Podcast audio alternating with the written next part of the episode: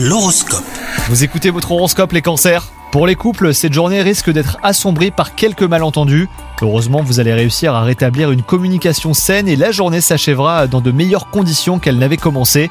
Si vous êtes encore en quête de votre moitié, eh ben les astres vont vous envoyer aujourd'hui un indice qui vous aidera dans vos recherches.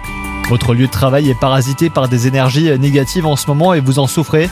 Essayez autant que possible de prendre vos distances avec certaines personnalités toxiques qui nuisent à l'ambiance générale. Concentrez-vous surtout sur vos objectifs. Et enfin, côté santé, vous êtes en bonne forme générale, mais ne négligez pas votre système immunitaire. Celui-ci a besoin d'être renforcé car les microbes ne sont pas loin.